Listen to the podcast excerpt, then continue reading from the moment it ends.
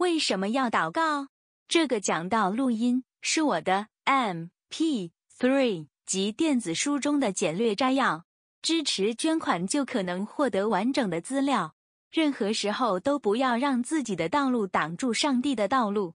患病孩子的父母不断向上帝祈求康复，大学毕业生不断发送简历向上帝祈求就业，希望结果会有所改变。然而，他们所经历的只是被他们可爱的上帝拒绝。全世界的基督徒都有一种强烈的无力感，生活似乎已经开始失去信心和希望。我的上帝，我的上帝，你为什么离弃我？他们大声喊叫。上帝永远不会拒绝与他和好的心，相反，撒旦会起诉任何生活在罪中的罪人。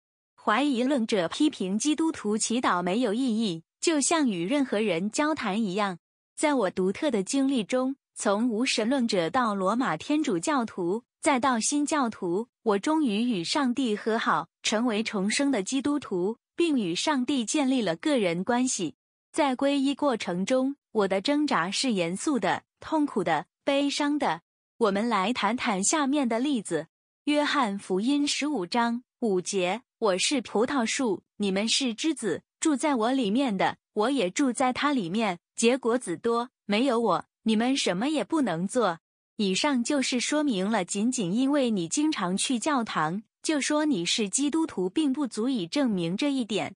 成为基督徒就是跟随耶稣基督，在你的一生中侍奉他，寻求神的国度，而不是你自己的目的。你能证明你在为上帝的事业服务吗？是的，我愿意。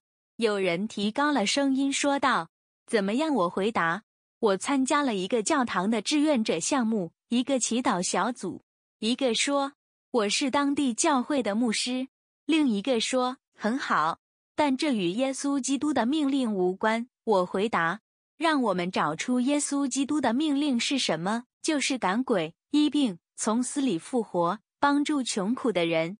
此外。”为无家可归及贫困的人提供解决方案。最后，教导人们遵守耶稣所宣讲的，并训练他们成为他的门徒。你们中有人完全做到了吗？